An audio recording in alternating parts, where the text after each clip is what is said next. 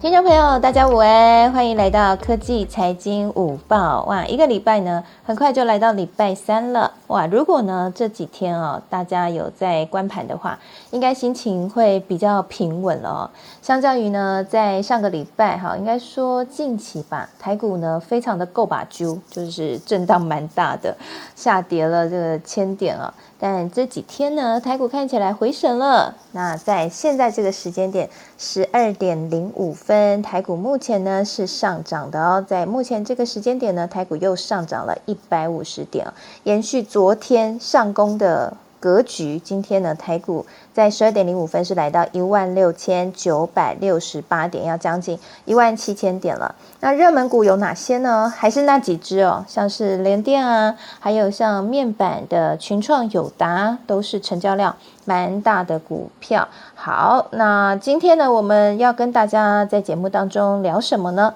啊，今天呢，楚文啊为各位选择了一些我觉得在科技产业、产科技财经产业，我觉得很有趣的话题啦。哈，分成三个部分。第一个部分呢是 NVIDIA 的超级电脑哦，哇，发生什么事情？是原本呢超级电脑英特尔呢在二零一九年的时候发布了全美国运算效率最快的超级电脑，但没有想到。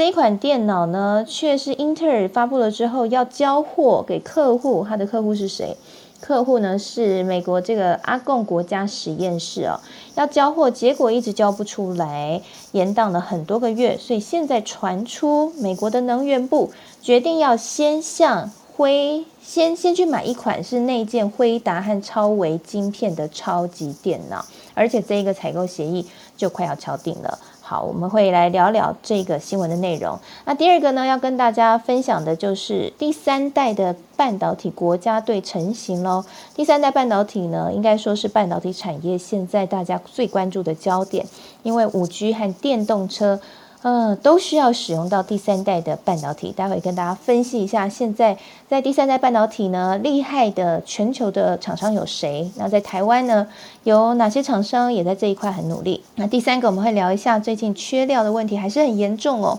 那我想缺料这件事情哦，会影响到整个产业链。那如果你有投资半导体、投资电子产业的话，你的手上的股票也会受到影响，所以我们交换一下看法。那第四个呢，就是要聊总金的后市。那最后呢，我们会来交流新手投资的书单，然后以及呢，我们我们今天邀请到两位我的好朋友，也是我心目中认为很厉害的投资专家哦。一位呢，就是今天的特别来宾。财经作家雷浩斯雷大今天特别，要请雷大来跟我们分享一下他的他心目中的最近他最近在看的书，以及呢他的他认为给新手建议的一些投资书单有哪些哦？因为我们在节目当中呢有收到不少听众朋友希望可以知道说，哎，他想要刚入门来投资股票，或是来做一些投资理财，那希望呢可以知道要看哪些书，帮自己引引进门哈。所以我们就请雷大来跟大家分享一下。雷大平常啊会跟呃这个凤欣姐常常上凤欣姐的节目呃说书，然后同时呢也在他的粉丝专业上面哈雷浩斯价值投资网上面常常分享好书。所以我想找雷大来来谈这一块哈，应该是最适合不过了。那 Jenny 呢，我们今天还有另外来宾哦，是大家很熟悉的美股女神 Jenny。Jenny 之前也在我们的节目当中有分享过了新手投资书单，如果你想要知道的话，你可以加入我们的社团科技财经午报俱乐部啊，我们的脸书社团呢，里面 Jenny 有分享她的这个书单的连接，大家可以去看看。之前在节目当中已经提过了。那今天呢，我们就要请 Jenny 来跟我们，除了再聊一下哈，最近还有看哪些书，同时呢，还有跟我们聊一下现在的金融情势了。好。那马上呢，我们就先从这个 NVIDIA 开始吧。好，刚刚有讲到了哈，这个 NVIDIA 呢，现在哎，它有一个大好的机会了，因为呢，英特尔的这个新的超级电脑哎，交货交不出来，所以现在呢，美国的能源部传出说要先购买一款内建辉达和超维晶片的超级电脑。这一款超级电脑叫什么名字呢？叫做 Polaris。好，那这一款电脑呢？这个 Polaris 的超级电脑哈，预计呢可能会在今年就可以上线。那事实上呢，这一款超级电脑哈，它其实是比不上这个英特尔的超级电脑 Aurora 的哈。那 Aurora 呢，当时候在二零一九年推出的时候，就号称是全美最快的电脑，但是没有想到呢，它现在却没有办法这么顺利的交货，所以现在呢，就传出说哈，有两个知情知情人士就跟路透社表示说，这个美国能源部呢，已经接近要拍板要采购这个 Polaris 的超级电脑了。好，那我觉得这个消息呢，我觉得有几个观察的重点。那首先，第一个观察重点是这个 Polaris 的超级电脑里面用的是辉达和超维的先进晶片。那大家知道辉达和超维的先进晶片是由谁代工呢？答案就是台积电代工。所以我想呢，这对于台积电来说，在先进制程上面，哈，这个客户的应用端呢，又又有一个新的斩获了。好，所以我想这是第一个可以注意的地方。那第二个可以特别谈一谈的地方是，呃，在超级电脑上面啊，其实呢，我有查了一下资料，其实辉达已经布局蛮久的啊。那其实在这个消息出来之前，在今年的六月份的时候。辉达呢，他就加码了一亿美元去投资了英国的超级电脑。而事实上呢，在今年他加码一亿美元投资英国超级电脑之前呢，在去年的时候，他其实就对于超级电脑这个项目投资了四千万英镑，大概就是五千五百六十万美元，投资的金额其实非常的高。那黄仁勋就是辉达的执行长，黄仁勋他就有说，他觉得。超级电脑对于辉达来说是一个非常重要的一块。那超级电脑这个，他投资这英国的这个呃超级运算中心剑桥一号，他认为这个一亿美元的投资只是一个起点哦。那未来呢，辉达会在这个部分更积极的来发展。那其实最近也有一个调查显示说。在全球大概 top ten 的超级电脑当中，大概有八台都会选择辉达的晶片。好，所以可以看得出来说，其实辉达在这一块啊是蛮积极的在进展的。那在这样的一个消息出来，其实也代表了一个意义，就是说，呃，其实辉英特尔跟辉达还有超维在资料中心晶片的市场是竞争非常激烈的。那美国的这个超级电脑呢，其实会在这个鉴宝啊、气候还有模拟测试核武这些领域领域进行科学研究，而且这个他们在做这研究，还有采用这些先进前导技术之后，最后还会分流下到民间的商业资料中心。所以，如果这个时候谁可以先在这个合约上面拔得头筹的话，其实后续可以为自己开启这个更大的一个市场的机会啊，那可以获得一些市场的优势。所以，我想这一件事情，我们大家应该知道，我们之前也在节目当中有分享过，英特尔跟超维其实是缠斗了五百年的竞，呃，对，缠斗了非常多年的这个竞争对手了哈。对，那从这个半导体开始的始祖，其实就是英特尔跟这个超微哈两大在 PK，他们都是这个半导体元老级的人出来创办的公司。那辉达呢，其实也跟英特尔在晶片上面进行很激烈的竞争，也非常多年了。那辉达在近年来其实是靠着在 AI 晶片的突破性的发展，所以获得了很大的市场关注，股价也很漂亮。那现在呢，在超级电脑这一块，如果说辉达还会在有机会可以英特尔的话哦，其实对于英特尔来说，应该压力会越来越大。我想这件事情哦，应该呃，在关注美股的 Jenny 应该很有感。不知道 Jenny 有没有要补充的地方，还有跟我们聊一下你对回答的观察。嗯，因为其实我一直都跟大家讲说，我还蛮看好半导体，然后就是买大不买小，因为我觉得很多的公司其实就像在半导体公司，它是需要去做很多的。资本支出就是，譬如说，哎，我现在看好哪一个产业未来的发展，或者是在哪一块的一个领域或者是行业，在之后会有一个比较大的应用的时候，那如果今天是领导公司，他通常他手上的一个资源比较充足的话，他就可以在别人还没有办法去做一个新的投入支出的时候，他先去开阔这一块的一个市场。所以我觉得像 NVIDIA 或者是其他呃比较大型的公司，其实都有这样子的一个做法。那 NVIDIA 它当然就是你现在去看到它的整个业务，它的整个业务其实可以去应用的领域是很广的。那它主要当然就是分成几个，就是一个就是它原本呃，最主要的就是游戏的业务嘛，然后再来就是数据中心，然后专业可视化跟现在车用目前还是它一个比较小的一个领域，但是大家也知道，就是未来这个车用，不管你今天是在呃自驾车或者是在电动车的方面，其实未来都会有一个很高速的一个发展，因为现在真的还是在一个呃初阶的一个采用期，所以。在现在，我今天如果已经开始有一个技术的门槛，或者是一个技术领先的一个实力的话，那在未来，如果这个产业真的开始蓬勃发展的时候，我觉得对这家公司也会有一个很大的利多。那上个礼拜，呃，半那个半导体其实整个美股它是有一个比较大幅度的拉回的。那在那个时候呢，其实它不管你今天是在技术形态上面，或者是从哪一个方面来看，你都会发现就是说，呃。它达到一个均线支撑的时候，其实都有反弹。那我觉得在半导体这一块很重要，就是因为 Nvidia 它是里面一个很大的一个成分股，所以在它的财报公布之后，其实它自己的股价也涨了很多。它大概上个礼拜到昨天大概涨了十个 percent 有，所以表现是非常的一个强势。以业务来看的话，它其实平均就是 还好吗？拍水拍水？OK OK，那个。它就是整个业务的平均，其实比去年同期还要增长六十八个 percent。那你也知道，就是去年其实半导体产业，因为就是不管是缺掉的需求，或者是因为云端，或者是呃远距的一个。需求的一个发展，所以让这些半导体它其实是呃有点像淡季不淡，就是我遇到危机的时候，其实我表现的反而比我之前还要更好，然后甚至面临到现在半导体缺料的一个状况，所以在它整个营收其实是表现很好的。然后在它游戏的部分，因为游戏它也是年成长了大概八十 percent，然后数据中心呢也是成长了三十五 percent，然后专业可视化跟其他就是这个比较小的领域呢，其实它增长也是很高的，所以。呃，我觉得市场现在呢，完全就是看好 Nvidia 它的一个后续发展。那如果今天大家会觉得说，哎，我今天可能呃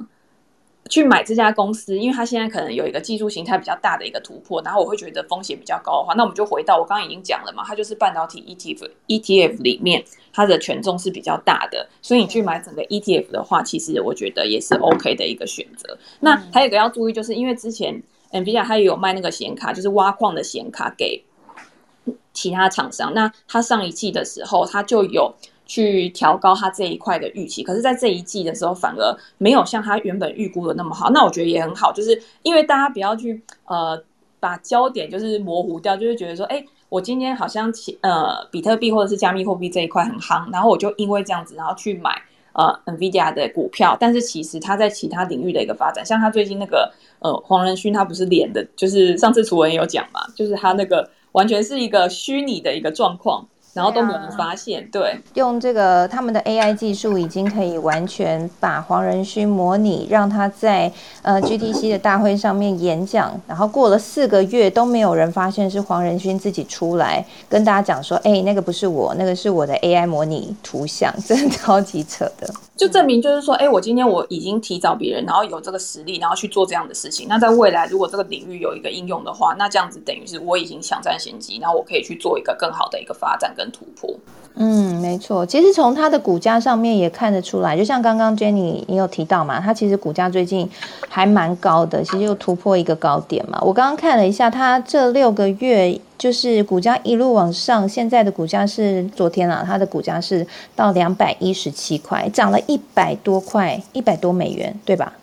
对，我觉得就是在呃，我记得在年年初的时候，其他股价都还没有什么动。那那个时候，因为呃市场上面就会觉得说，哎，它会不会就是在呃疫情之后啊，然后需求趋缓，或者是很多原因，然后导致市场对它比较不看好。可是像这种，就是它已经有一个很好的业务在发展，而且它也持续的在去开创它的一些新的创新跟研发的时候，我觉得都是呃你去。都是一个比较好的进场机会，可是你已经等到它开始有一个爆发性的上涨的时候，那你这个时候进场反而它是一个比较呃风险比较高的一个时间嘛。就像台积电好了，我觉得台积电也是一个很好的，就是大家都其实大家都知道台积电是一个很好的公司，也知道它有一个技术实力，也知道就是它在未来接单的部分其实不会有太大的一个状况。可是，在它涨的时候，大家反而想要进去接；可是，在它跌的时候，大家反而会就是看坏后市，然后而不去就是做个低买。那我觉得这个就是你在选择持股的时候，其实你要去分清楚，就是这家公司它到底是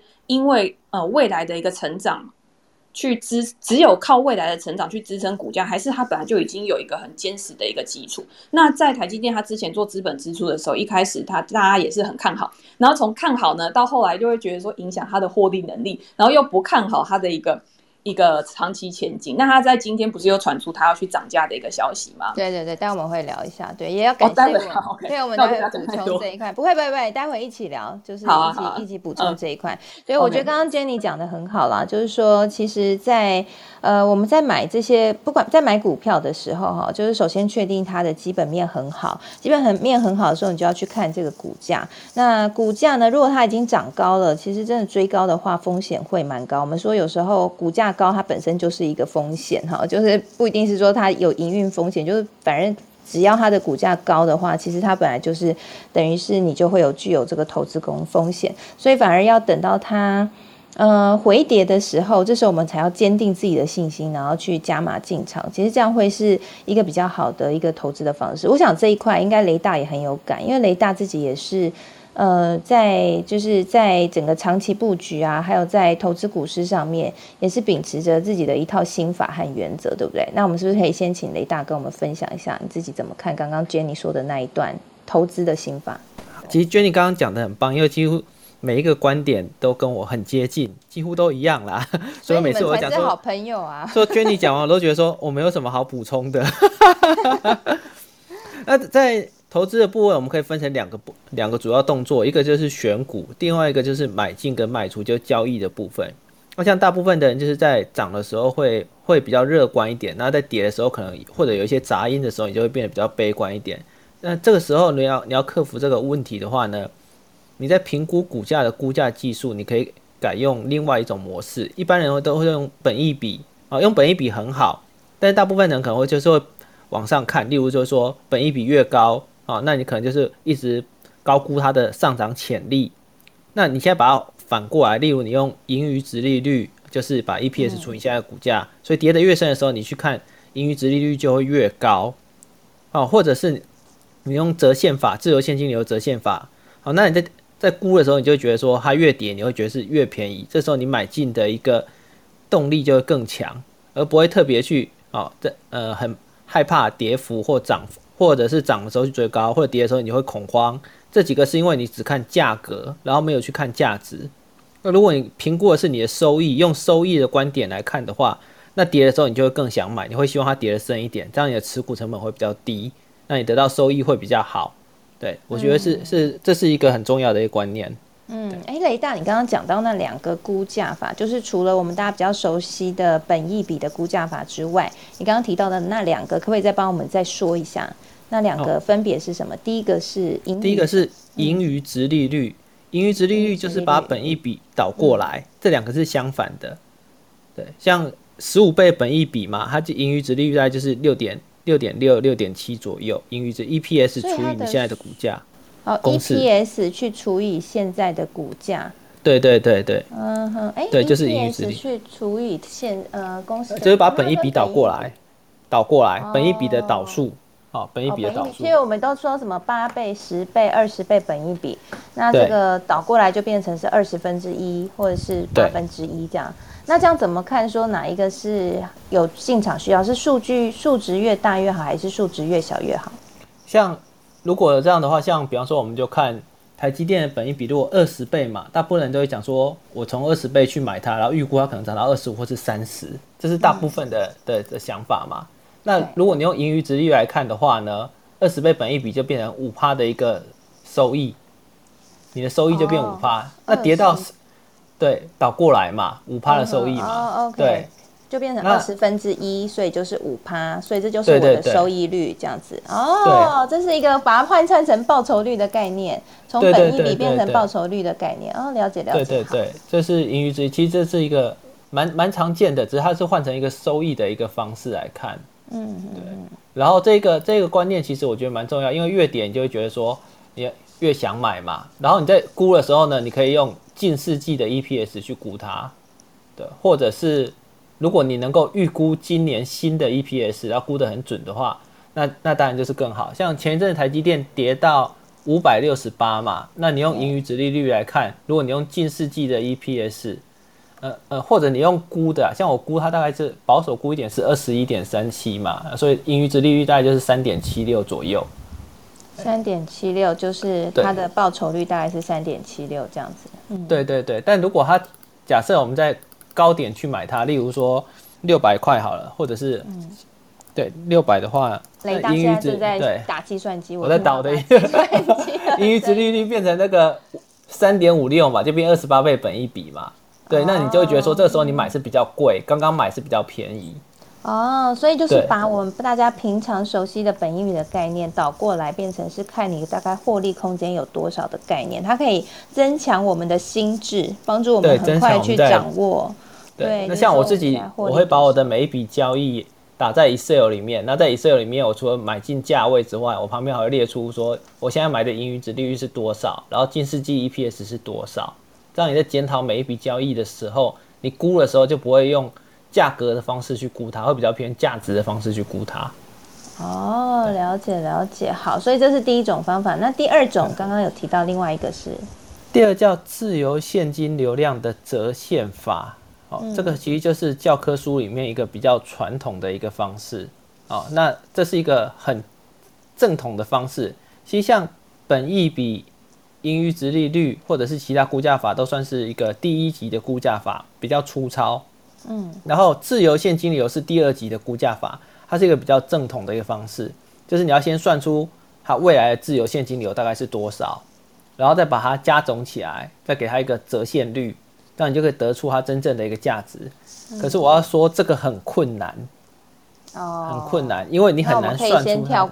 它的自由现金流，所以这个你只要知道就好，你不必真的去算。而且我在买的时候，我也不会去算自由现金流，哦，因为我觉得太难太难了。嗯，所以我们就用盈余值利率，其实就大概就可以 先确定它它的基本面还有财务体质是健全的，然后再用盈余值利率去看一下现在股价是不是一个好的买进价位，那就差不多。就就还算安全了啦，哈，对，没错。好，所以这个是一个在挑个股的一个方法。刚刚雷大跟我们大家分享了一个，嗯，除了本一比之外，有另外一种可以帮助我们在估价上面可以增强心智的方法，就是盈余值利率的方法。好，谢谢雷大的分享。那刚刚我们有讲到，就是说，呃，其实你看这个最近 NVIDIA 的股价啊，真的是涨很多很多哦。其实股价也透露端倪了，来跟大家报一下哈，现在。在 NVIDIA 还有超维以及 Intel 之间，他们的股价的变化是怎么样？哈，超维现在的股价是一百零七块，也是一路上涨，然后破百元。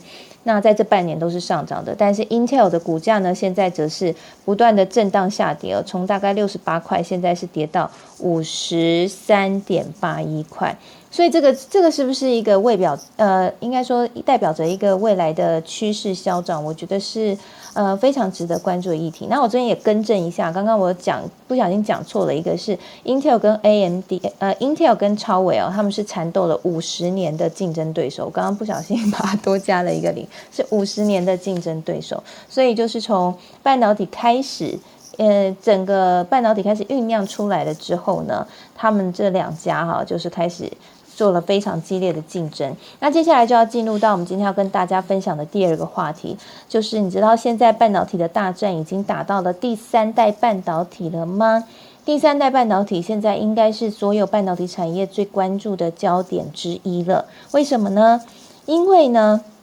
第三代半导体呢，它搭了一个很重要的趋势，就是五 G 和电动车。都需要使用到第三代半导体。那第三代半导体它还有什么样的特色呢？它的还有一个很重要的特色，我觉得是。嗯，大家可以特别知道，就是说，相较于我们在讨论半导体产业，都是一个资本非常密集的产业。什么叫资本密集？就是它要花很多的钱去盖晶圆厂。你看，我们之前有讨论，我们不是都会一直讨论说，哎，英特尔砸多少钱资本支出啊？台积电砸多少钱资本支出啊？像台积电今年就砸了非常多钱嘛。好好几百呃好几好几百亿美元嘛，像呃大概都是几百亿美元这样子。但是呢，第三代半导体它的资本的门槛是比较低的，所以它的有人说哈，它的进入障碍也比较低。那这也使得呢，在很多在现在没有办法在半导体产业占有一席之地的。不管是国家啊，或者是一些厂商。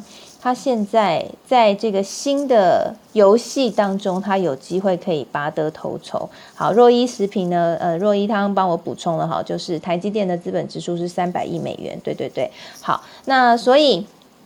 好，呃，我刚刚看到 U Chen Wen，他也补充了一个说，晶片跟良率是第三代半导体的重点。好，谢谢，欢迎大家到时候，呃，我讲完这一块之后，先跟大家做一个小科普，然后聊一下现在的情势之后，欢迎大家可以上来来补充。好，我先讲哈，所以第三代半导体呢，因为它的，嗯，资本的门槛没有那么高，所以就是让很多后进者。有机会可以超前去举例来说，像是在前几年的时候，大家都很关注中国在第三代半导体的发展，其实非常非常的快。所以之前也有一番讨论，就是在讨论说中国是不是可以用第三代半导体来超车。毕竟你也看嘛，在第一代半导体的时候，中国被可以说是被美国掐着走啦，哈，掐着脖子啊，美国不给你设备啊，你就没办法做嘛。所以现在第三代半导体中国会不会超车？之前是一大话题。那现在随着五 G 和电动车热门的发展呢，那全球都在拼这个第三代半导体哈。那目前第三代半导体厉害的厂商是谁？其实目前厉害厂商还是一些国外的重要的 IDM 厂，像是科瑞、像意法半导体、像英飞凌或者像罗姆哈 ROM。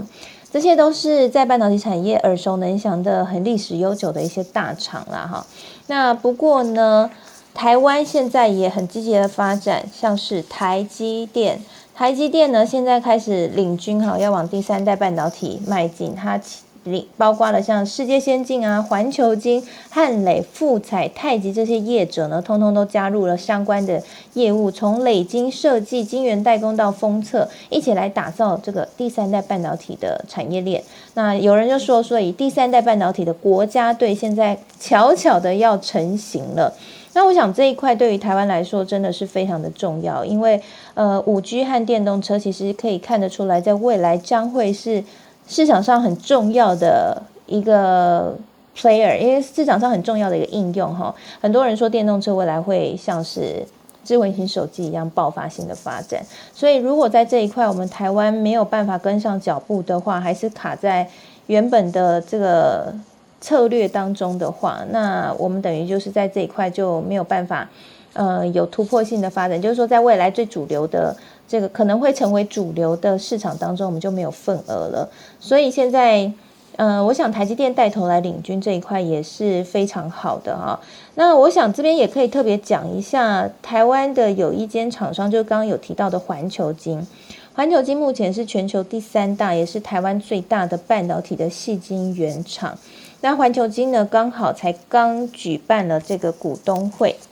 那在这个呃股东会上面呢，他也有提到了一些现在的一些状态哈，还有一些发展。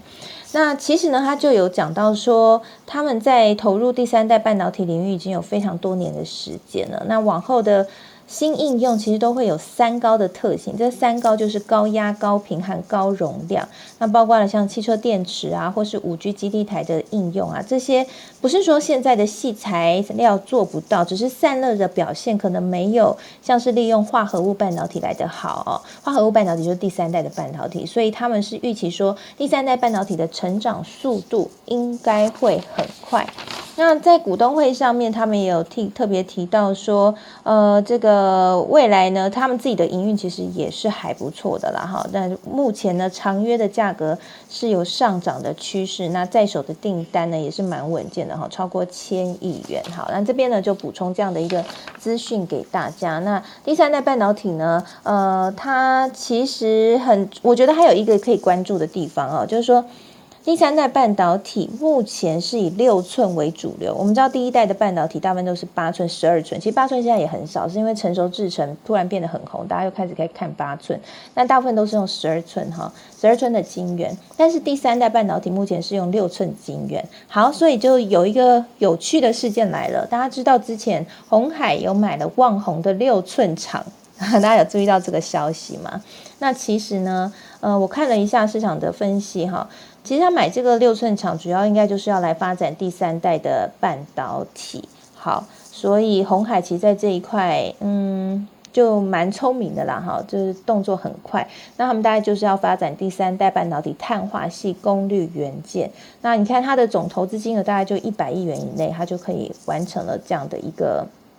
嗯，这样就就可以在这个第三代半导体的市场上面插旗了。所以第三代半导体真的，它在资本的门槛上面真的没有之前来的高。那碳化系为什么红海要切入呢？这也跟红海它的电动车的布局有关。我们知道它打打造了一个 M I H 的电动车的联盟，红海希望在电动车这一块呢，可以。呃，有非常突破性的发展，那碳化系就会是蛮重要的，因为其实像特斯拉，它就已经抢先采用了第三代半导体碳化系。那碳化系它厉害的地方就在于它散热很好，可以提高电动车的续航力。好，我们知道这个续航力很重要嘛，所以碳化系其实在当中就是一个呃关键的角色。好，那所以这边呢就大概。补充给大家啦，那我们也欢迎呢。如果你是产业界的人士的话，你也可以上来哦，帮我们上上课哦，来补充一些呃现在最新的消息，然后还有一些观点给我们。好，那再来呢，我们刚刚讲到了红海哦，所以我们就提一下这个红海的董事长刘阳伟最近有出来说话，他强调了一件事情，就是呢，呃，Delta 的疫情其实变种病毒的疫情哦，其实对于整个供应链的影响可能会比预期。来的大一些，其实，在台湾，我觉得现在大家比较没有感受到这一块，因为我们现在疫苗施打越来越呃普及了哈，其实也不能说普及，像我就还没有打到，而且就看到越来越多人都在施打疫苗嘛，那我们也也降也算降级了嘛，所以大家好像就觉得好像已经。呃，比较不会那么紧张了，但是其实国外在 Delta 这个部分的冲击还是蛮大的。那红海董事长刘阳伟呢，他就在昨天的时候出来说，他说目前这个 Delta 受到 Delta 变种病毒的影响，缺料的问题很严重，而且可能会比原先的预估还要再拉长时间，就缺料时间会拉长到明年第二季，也就是明年。明年中的时候才能够会解决这样的问题哦。不过，我想从他这个谈话当中，我觉得还可以注意的一个点就是，他有提到说下半年下半年的需求比想象的大哦。我觉得这一点还，我我看到这句话的时候有稍微比较安心一点。我不知道待会可能 Jenny 跟雷大我们可以分享一下想法，因为我原本担心说上半年大家过度的拉货，然后呢这个库存都呃应该说整个。呃，就是超额订单订的蛮多的。那如果说实际的市场需求没有那么高的话，那么可能会。呃，造成最后大家就开始砍订单啊，然后整个下半年状况不如预期。但是刘阳伟说，下半年的下半年的需求比想象的大。他说，资金和买气都在那里，比想象的好。那主要还是各国货币宽松政策、疫情纾困，大家会持续的买东西。但是目前就是卡在供应链的产能，不是说有就有，需要几年的时间增加。那缺料的问题会延续到明年的第二季。好，那除了刘阳伟这样说的之外呢，我有查了一下，哈，像宏基的董事长陈俊胜董事长，其实他他的看法也是一样的，他也说 PC 市场的买气仍然是大于供给的，所以市场需求是大于供给的。那他认为 Chromebook。也会持续的扮演带动整个 PC 市场成长的重要角色，但目前也是一样哦，卡在供应链的缺料的状况没有太多的改善，长短料的问题还是非常的严重。那他是说他会观观察一下明年第一季会不会可以改善，有没有一些变化哈？不过我想他看第一季，但是红海的董事长刘阳伟看第二季。那如果我们悲观一点，大概明年中可能都还是会有这样的一个情况。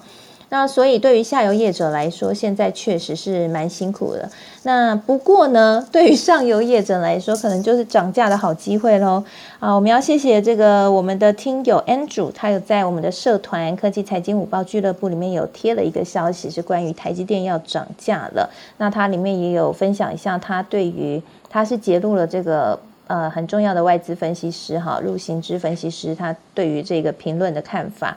那这个消息呢，其实就讲说，呃，晶圆代工台积电龙头台积电呢，内部是决定说要调涨明年晶圆代工的价格，而且比较值得注意的是，它调涨的是不只是先进制程，全年会涨十个 percent 啊，先进制程涨，我觉得不是很意外，但是呢，它里面有提到说成熟制程。在明年全年也会调涨。价格调涨十五到二十 percent，好，我想台积电终于醒过来了哈，因为我们之前在节目当中已经聊过了，联电哈早就已经涨价了，联电早就已经喊涨，联电也是做成熟制成的嘛哈，我记得世界先进好像之前也有喊过涨价了。那现在台积电终于出来说它的成熟制程要涨要涨价喽，所以嗯这件事情呢，法人预期说那将可以帮助台积电在毛利率上面呢，毛利率就是它的获利能力上面，在今年第三季可以守住五十 percent 的这个关卡哦，因为之前呢外资卖台积电有一部分是。有些外资认为说台积电的资本支出太高了，这可能会使得台积电的毛利率未来不会那么漂亮，没有办法在呃一百块赚五十块了。好，那现在呢涨价了，所以一百块要赚五十块，可能有机会了哈。而且他们认为说在明年可能会提高到毛利率一百块可以赚到五十多块哈，会更好，获利有机会更好。那我想这个好消息可能也让台积电今天的股价就是表现，我我确认一下哈，现在的股价，台积电的股价，我记得我今天早上看的时候是表现还蛮不错的。那目前呢，在十二点四十分，台积电股价在今天的时间点是上涨了一点七五个 percent，来到五百八十二块钱。好，我想这个涨价消息应该多少是有一些影响的。好，不过呢，大家也说台积电是外资的提款机，什么意思呢？就是呢，系呃，只要这个金融市场有风吹草动，外资呢想要赶快把钱从台股抽走啊，一定就会从台积电来提款啦。所以现在大家很关注的一个焦点，就是全球的央行年会 Jackson Hole 这个霍尔经济研讨会呢，即将要举行了哈。那这一场研讨会呢？大呃，联准会主席鲍尔会出来说说话。那现在大家就很关注的是，是不是要缩表了？是不是要升息了？那这个将会影响到我们的资金 party 会不会结束哈？所以我想接下来我们就先请 Jenny 来跟我们分享一下这个呃 Jackson Hole 的即将这个全球央行年会要即将要开始了。我想大家最关注的是，我要不要这个年会大概会谈什么？然后以及呢，我是呃。金融市场会不会在年会之前就先震动？然后同时，我的话，我要怎么样去应应这么重大的一个年会？鲍尔要出来说答案了，我应该要怎么样去决定我的投资策略？那我想雷大待会可以帮我们一起来分享这一块。我们先请 Jenny。嗯，Jackson 后的话，因为大家最关注的就是在联总会它之前，就是呃六月的一个利率。决议的一个会议，然后他释放出一些消息，然后在最近呢，他又有开始就是讲说，哎，现在的一个经济状况确实就是处在一个蛮热络的一个情况之下。那大家都知道，就是我们之前有讲，因为联总会他也很怕市场上面因为他们的一些行动而有一些比较大的一个震荡，所以他在他正式宣布要去做一个缩表或者是紧缩之前呢，其实他都会一直释放一些。呃，消息让市场上面会先有一些心理上面的准备，所以你会看到每一次感觉好像只要经济数据出来很好啊，或者是呃只要联总会它有官员出来讲什么话，然后都会造成股市一个比较大的震荡。我自己会觉得，反而到 Jackson Hole 的时候呢，呃，虽然说我觉得这个东西可能是一个催化剂，但是对市场上面的影响可能不会像大家想的那么激烈。那当然就是你在。呃，Jackson 后之前，如果大家会觉得说，哎，现在这几天，因为大家看这几天的美股其实是呈现一个非常强势的一个状况。如果在这几天的美股强势上涨，然后你会觉得对你的一个心理造成压力的话，我觉得是可以做一个适度减码的。但是如果今天你是呃买的是一个指数部位，或者是你的成本很低的话，其实我觉得不需要对这个 Jackson 后有一个太大的一个恐慌。嗯，因为我觉得第一个就是说，联准会它即便是它释放出了一个它即将要缩表一个比较确切的一个消息，但是正式实行的一个时间点不会是这么快嘛。然后第二个就是大家很担心会升息，可是升息目前为止还是看就是到二零二二二三年这个时候。那通常在升息，升息我觉得反而会是一个比较大影响市场的一个原因，因为大家会预期就是说，哎，今天升息之后，然后可能会造成经济上面的一个。抑制的一个效果，然后让目前一个那么宽松的一个环境有一个更大的一个一个受限，所以我觉得反，可是你在这中间有可能它会发生很多事情啊，譬如说可能呃需求并没有像联总会讲的那么好，或者是就业虽然说诶上一个月是降到五点四个 percent 吧，但是这个就业的状况也还没有达到他们的一个标准，就是所谓充分就业。大家去看充分就业，就是在。呃。在疫情之前，其实有降到大概四个 percent 左右，那个才是联准会它本来预设的一个目标。所以在这些标准都还没有达到一个情况之下，我觉得它也不敢随随便便就去做一个升息的动作。但是我觉得去控制市场上面它现在一个资金泛滥的一情况，然后一个流动性过剩的一个情况的话，我觉得是必须的。那如果大家有在看一些平常的报章上，你会你也会知道，就是说，哎，现在经济就是还在一个成长的一个轨道上，在成长的轨道上面适度的去做一些收紧的动作。以防范，就是未来还有一些意外状况发生的时候，至少你要给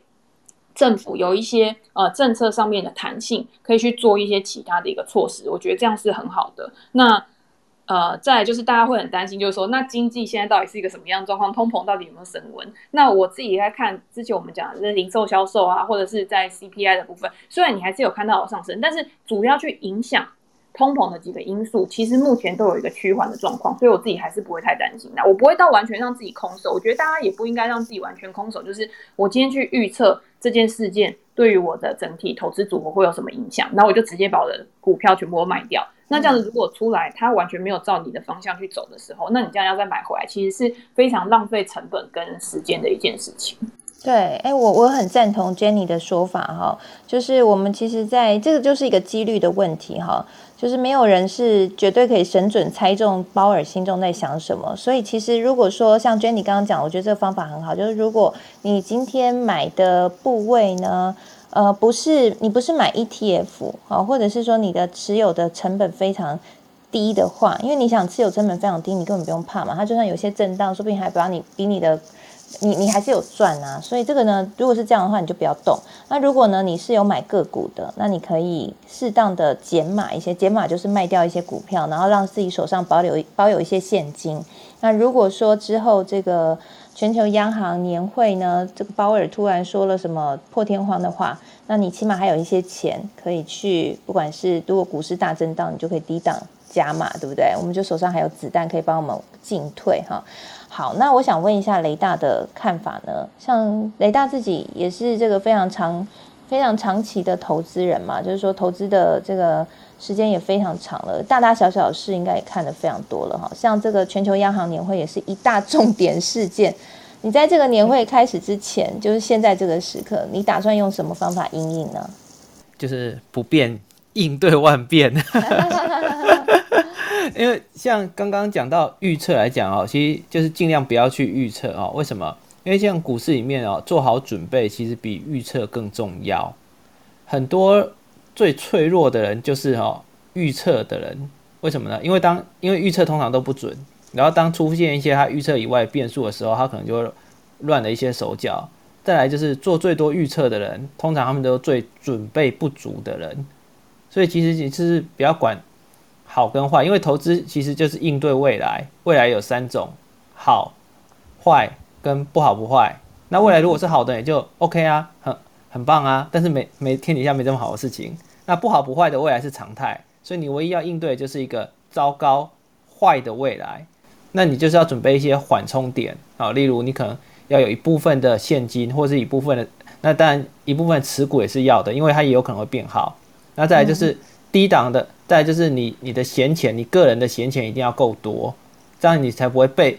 被一些坏消息出来的时候被迫卖出一些持股。这么一来，你的复利就会中断，你的投资也会中断。啊，这几个都是你要事先做好准备的动作。准备动作做的越多，那未来不管怎么样的话，那些变数通常过几个月都会消失掉。对，嗯，那我想问两位一个问题，我觉得刚刚雷大讲的非常好，就是其实跟刚刚 Jenny 讲的有一点点雷同，就是说现在我们可能需要多持有一些现金。但是我们知道，其实现金啊，它其实是一个资金效率不是很高的一种方式嘛，因为它就是摆着，就除非就没有办法有像股票，可能还会有呃上下波动的价差可以赚啊，或者可以配息啊，或者你摆摆定存，可能还有一些这个利率啊，有有一些收益。但是现金就是它的资金效率比较低，所以有时候这资金要持有多少个 percentage，要持有多长？我觉得像我自己在投资上面，我遇到的难题就是这样，就想说，哎，现在这个情势不稳，我应该要多一点现金。可是现金大概要占多少 percent，然后不要拖累我全年的报酬率。我觉得这是我每一次都蛮挣扎的地方。我想问一下两位，你们在现金的处理上面有没有比较好的方法？那还有就是说，呃，你们目前啊，大概现金损会会会拉会拉在整个全全部的资产的比重大概会拉高到多少？第一个是现金怎么处理，通常我会放个几笔去做一些三个月定存啊，哦，然后会也会对涨，对，然后有的时候你可能突然要用到，我就只解掉一一些一些一些，好，这样的话就不会说每次都一口气解掉全部，对，所以闲置资金通常都这样做。那水位的话，其实我现在有一些现金比重大概十五趴左右啦。那如果整个股市嗯出乎意料的出现一些下跌，那我就会先观察一下，然后慢慢的再增加我的持股，然后把现金比重降到五趴左右，然后再看一下到时候的一些状况。那如果上涨到一定程度，一个呃一个幅度或一个周期的时候，我就是会再稍微减码一点点。但是我现在讲这个周期，通常都是用用有时候会是用年为单位哦，有时候就是突然突然暴暴涨的时候啊，出掉一点点这样子，这样增加一些一些弹性哈。因为像现金你摆着，虽然现金它不会产生收益，但是它也不会产生亏损。那如果你你的投资失败了，呃，不是严重的失败，但是产生套牢的风险，那你看到其他新的投资机会，但是你前几档的标的套牢了，那暂时上你的资金运用度就会不佳。所以，所以我觉得刚刚雷大分享的很好，就是用了一个小配包，就是那个现金，你可以用三个月定存，然后分好几笔，对不对？假设我有三十万，我就分成六笔，每一个三个月定存是五万，然后呢一次就拿五万出来，或一次拿十拿两笔十万出来去买那些超跌的股票哈。如果我觉得大家在讨论现金比重的时候，其实应该分成两个部分。第一个就是你的资产配置跟你的资金配置。资产配置的话，就表示说，哎，我现在我的总资产是多少？那我可能现金持有多少？然后我可能股票资产持有多少？或者是我把它配置在房地产上面有多少？甚至是一些实体，有些人他可能会买黄金作为一个储存储存价值的一个方式。那这样子的话，其实你只要配置在有具有未来生产力的一些资产上面，其实对你未就是整体资产的一个累积，其实都是有帮助的。譬如说，哎，我现在我可以去算我的一个未来一个现金流的来源，然后我现在有一笔资金之后，我可能去呃购置房地产。那购置房地产呢，其实它也是会跟着这个通货膨胀一起去增值的嘛。那呃，我觉得以长期来看呢、因为土地这个东西是很稀有的，所以。房地产在一个长期来说呢，其实它就是会缓步上涨。大家不要把它当成一个嗯、非常高效的一个投资工具，毕竟它的流动性是比较低的。那相对于这个嗯比较实体资产，就是固定资产来讲的话，那当然就是股票资产它的流动性比较好。所以今天我在做一个股票配置的时候，我可以针对我就是的目标，或者是诶，我预计可能在几年之后，我有一个比较大笔资金的需求，那我从股票市场上面的一个获利，然后可以再转为，然后做成别的一个资产配置的一个操作。那我配置在股票上面的这些资金，我要做怎么样的配置？我是要做一个长期的配置，还是要做一个短期的配置？这个在你去做一个资金分配的时候，我觉得大家也应该要想清楚。如果你今天是以一个年金啊，或者是以一个定退休金的一个概念，然后去做你的一个呃股票投资的话，因为你每个月可能会有一些本金或者是一些薪水啊，本业的一个呃现金流进来，那你就可以做一个长期的配置。但是我觉得会来听 Clubhouse 或者是呃你会想要去研究股票的人，他一定会也会觉得说，诶，我在市场上面如果我有找到一些比较好的公司可以去做一个操作的话，我可能在呃短期或者是在一个波段，我找到一个呃比较会飙涨，就是股价波动比较大的公司，我也一样可以去做。一个操作，那这个时候呢，它的现金增减，其实我之前讲过很多次，就是你在做波段操作的时候，其实你的现金水位是会随着你的一个停利停损的一个呃机制去做一个自动浮动的。那我现在我自己的现金水位大概就是三十个 percent 到四十个 percent 之间，然后原因呢，嗯嗯，对对对对对，因为其实呃之前有一些涨多的，我就会获做获利了结。那我自己也会觉得说，哎，Jackson Hole 对我来说可能会有一些不确定性。那我中间呢可能会做一些资金的一个调配，像我最近就会把一些高成长股，我自己啊，我没有说大家都都要这样做，就是我会把一些高成长股，我配到一个我觉得比较目前比较低档，然后的一些消费类股上面。然后这些消费类股呢，我为什么会去配？是因为我觉得如果未来股市它波动比较大，那我现在真的。这些消费类股，我去用一些估值的方式去计算，算是就是跟一些高成长股相比的话，我觉得它会是属于一个比较低位阶的。那这些股票呢，它可能在未来一个大波动的时候，它的股价是属于比较防御性质的。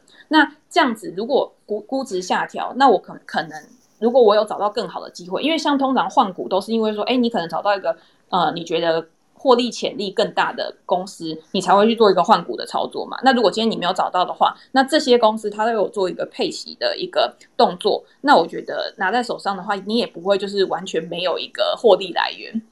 然后等到之后有其他高成长的机会的时候，呢我再把它配过去，然后做一个。等于是一个循序渐进的一个调整啊，那大家也不要觉得就是说，哎，我今天资金配置就是整个 all in，然后或者是整个就是我今天就是完全啊价值股就是 all in 价值股，然后成长股就 all in 成长股，其实中间会有一个慢慢调试的过程，就像我们在做股债平衡的配置一样，你每年在做债平衡的时候，你也是把涨多的然后去配到涨少的嘛，就是希望它可以就是跟着一个长期的趋势，然后做一个均值回归或者是一个长期向上的一个收益。嗯，因为我觉得 Jenny 讲的非常好哦，就是说，其实我们在买股票，不是就是一次定江山，它其实是一个调整的过程。就是呢，你如果就算看好某一档股票，其实就像我们自己自己一直在跟在节目当中跟大家讲的，你还是最好的方式还是分批买进。那卖出的时候也是，哎，我觉得分批卖出也是一种一种方式了哈。那刚刚我想 Jenny 跟雷大他们两个讲的重点，不知道大家有没有 catch 到？我自己听完以后耳朵是一亮。就是呢，两位其实在现在这个时刻都把现金水位是处于是是是拉的到一定的比例了。刚刚雷大是在十五个 percent，Jenny 是在三十到四十个 percent，所以我想这一个这个这个。这样的一个趋势哈，大家真的可以放在心里面来参考。我之前在呃，在这个科技财经五报脸书社团，我们的科技财经五报俱乐部里面，我记得前那时候台股大跌的时候，有我有跟大家讲，就是现在呢，呃，最好就是现金要比重多一点，因为现在整个的情势是比较不确定的哈，就是在缩表前、升息前。应该这样的一个震荡，虽然这几天的台股的表现是还不错，哦，是开始回档，但是接下来会不会还是会有大大的震荡？我觉得这个最近应该大家都是会是坐云霄飞车的状态啦，所以现金的部位拉高一点，对我们大家来说都会是比较安全的，请大家可以特别留意一下喽。好，那接下来最后的时间呢，我们要来请雷大来跟我们分享一下今天特别准备的新手投资书单有哪些了。好，今天准备三本书哈。那第一本是先觉出版的《更富有、更睿智、更快乐》。好，那这本书是今年出来的书，而且这本书我很喜欢它。我觉得说它是一个呃，其实不管是新手还是老手都很适合的这一本书。我觉得这本书非常棒。这第一本，第二本的话是《股市真规则》。好，那《股市真规则》呢，它是环宇出版的。好，那作者是那个派特多尔西。这本书很厚啊，那这本书的特点是它前面大部分会教你财报的部分，后面是教你产业的部分。好，那这本书很很扎实。那它里面写的自由现金流折现法是我觉得是写的最好的，因为它也提供了范例，然后一步一步教你怎么做。好，那这个是第二本。那第三本呢是大会计师教你从财报数字看懂经营本质。好，那这本是商周出版的。因为像大部分我们看一些投资的书，其实很多也都会看一些国外高品质的好书。那你会觉得说，在台股的应用上可能会没那么的贴切。好，那像这本张明辉老师，他是前资诚会计事务所所长。好，那他他的经验非常的丰富啊。那而且他也是一个很棒的一个老师，他写的很清浅显易懂。所以我觉得这三本都是可以让新手有很多的帮助。哦，那有没有看的顺序？是不是要先看那个听起来最亲民的那一本，更富有、更睿智、更快乐？对，那是因为今年我觉得这本这本书是我今年很喜欢的书，我一直读、一直读、一直重复的读。它里面介绍了八个故事，然后里面里面介绍很多很好的投的国外的价值投资人，他们怎么去跟顶尖投资人学习啊？像第一个故事讲的是 p a b l a 哦 p a b l a 他写的的书是下重注的本事。他就是一个全力模仿巴菲特的人，极力模仿巴菲特的人。好，那他他在早期的时候呢，就是先看大概二十几年前，他是先看的那个有一本书，就是呃巴菲特无名小饺子变大资本家的那一本，后来他就开始模仿巴菲特。那他重点是他模仿的所有细节都会模仿到非常仔细、非常强势的一个方式。好，那所以他认为他成功的，他列出来的一些投投资人的成功原则，好像第一个原则就是拼命的复制，复制那些已经验证很厉害的投资玩家他们遵循的原则，你要复制这些原则。那第二个准则是比跟你更优秀的人相处啊，因为人会互相模仿，你周围的人越好，你越模仿他，你就越进步。那如果你周围的人会把你往下拖累，那你还是必跟他维持一点距离来的好。所以像帕布莱的话，他他的标准很严苛，他会讲说，他如果跟一个人吃完饭以后，他觉得说，嗯，我喜不喜欢这顿吃饭的感觉？如果是不喜欢，他就再也不跟这个人见面。真的好极端哦，很很极端，而且他跟别人见面完之后，他也会说，他也会自己想说，呃，我跟这个人建立关系会让我未来变得更好，还是更坏？如果是更坏呢，他也完全不会跟他见面。呃，虽然很极端，但是还有另外一本书的作者叫菲利普·费雪啊，巴菲特受到这个费雪的影响很多，那本书也是一个，呃，也是一个经典哈。这个费雪呢，他看人也是只看一次，他如果跟一个人见面之后，就会认为他不是 A 咖。就是 F，所以如果他是他被你打到 F，他就不会再见面，他只跟 A 咖见面。那每个人要见他之前都很紧张哎，就我就只有两个选择，我要么是 A，要么是 F，好可怕。对，然后还可怕。巴菲特去见费雪的时候呢，然后费雪那时候巴菲特还不有名，费雪就给他打了一个 A，所以费雪很得意说。我发掘了一个 A，所以他们就一直往来这样子。对，那刚刚还有第三个准则是，他本来是说把人生当游戏，然后不要当那个生存竞争或者是战斗。那第四个是遵守自己的本性，不要做你不想做的事情，也不要做自己不适合的事情。所以像帕布莱，他他的行事历上有一大堆空档，那他不想做的事情他就不做。那第五个就是用内在计分卡替自己打分数，不要担心别人对你怎么想，也不要为了别人的认可而活。对，嗯，哎，后面这几个原则我好认同哦，我就是我也是奉行这种原则的人，就人生要开心喽。对啊，然后除了这个之外，他还有介绍一些其他的其他的作者啊，像里面有有的就是他比较采取中庸之道，但是他会把所有有用的效果一直重复不断做，然后让生活中的一些小事情自动产生复利效果，累积久了就会变得变得效果非常好。像有一个跑步的例子，就是说你可能。一开始每天只跑个十分钟，但是就不要超过。后来跑二十分钟，后来跑三十分钟，然后就养成一些跑步的习惯，让你人生有一些小事情产生复利效应，这样子。嗯，哎，这个我蛮认同的。这个我之前有采访那个美国低调债券天王丹佛斯，他就是这样做，因为他以前是军人，然后他就把他每天早上起床几点要做什么事情，哈，几点刷牙，几点看报纸，几点要搭车，全部都巨细靡遗到几分。就是几点几分他要做这件事情，然后一直 repeat，一直 repeat，一直 repeat，一直 repeat，然后 他一定是理工人，对，他是理工人，然后 repeat 到就是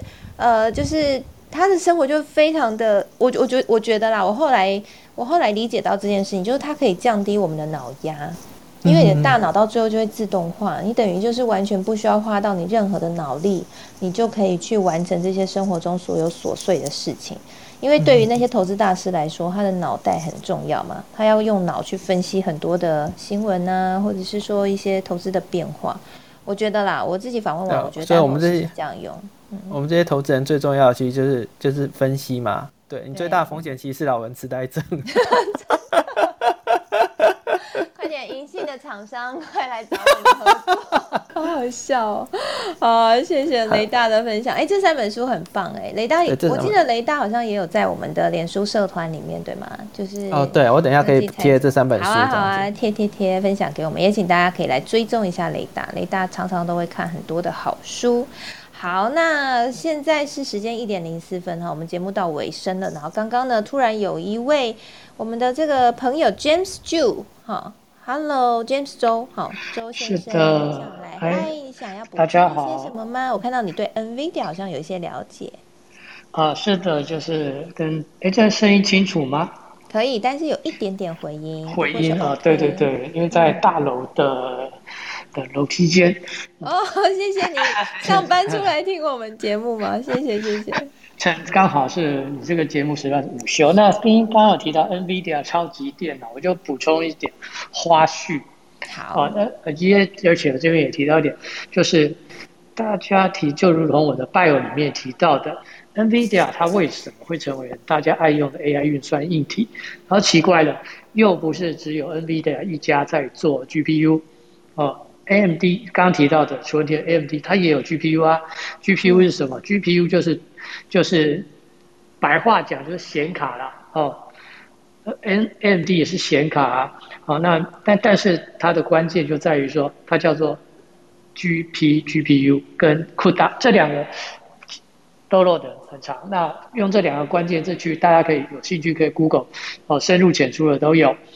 那重点在于说，NVIDIA 它不单单只是做硬体的公司，它是一个商业模式很成功的，所以它能够。不单单只是在做显卡，而且它能够赢过英特尔在目前。它当它的这个很重要的就是，这硬体的东西最对于软体开发者都是一个非常高门槛，而且是非常痛的事情。它我它就提供了一个叫做 CUDA 的一个统一计算架构，所以让它的。GPU 不能单单只是就做做原本的这种图形显示，而且让大家很重要的，让大家很方便的能够用它，哦，所以它在于 NVIDIA 它本身它也是一个社群的提供者，它也是规格制定者，所以他提他制定了这样的一个规格，在这样的高度之下，哦，那他。又是在 community 在这个社群中，哦，去培养大家成为他的信徒。我们不是讲常常在讲你对 NVIDIA 的信仰够不够？哦，因为他就是用这样去培养他一大堆的信徒。这一点来说，也是我们台湾的这个硬体王国非常非常非常欠缺的部分。哦，我们都是很单单只、单一的专注在做这个东西，可是却没有办法出现像这样教主的这种。哦，虽然他是华人啊，不过基本上他是美国人。那因此，在这个 NBA 它的起源，它起初它就是在二零一一年那个时候，呃，它二我们二零一一年、二零一八年这段期间，我们叫做 AI 的第二次含五 G 大爆发。AI 不是现在才出现的东西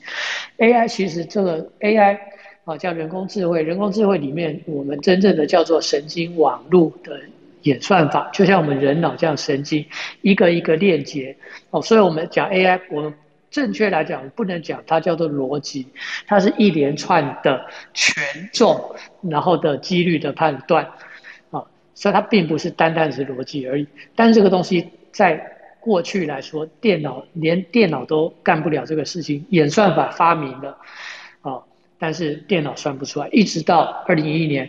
哦，吴 Doctor 吴仁达他尝试着用 NVIDIA 的显卡来当年的显卡，哦，去就解算出来了神实践了神经网络演算，从此哦，它就等于十二颗的 GPU 能够相当于两颗两千颗传统的 CPU，因此大家发现哎可以这样子来用，哦，所以。一夕之间风云变色，那 Intel 传统来讲，它一直都在强调都是通用运算，好，一直强调它的一颗 CPU 它能够做五花八门的事情，可是它相对它弱在平行运算的这一块，哦，所以也因此，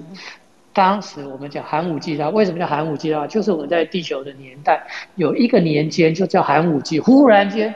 大量的生物哦，从无从这从西西洛忽然间。大爆发，我们 AI 的状况也是出现类似的状况。一九八零年代，那是第一次的热门显学，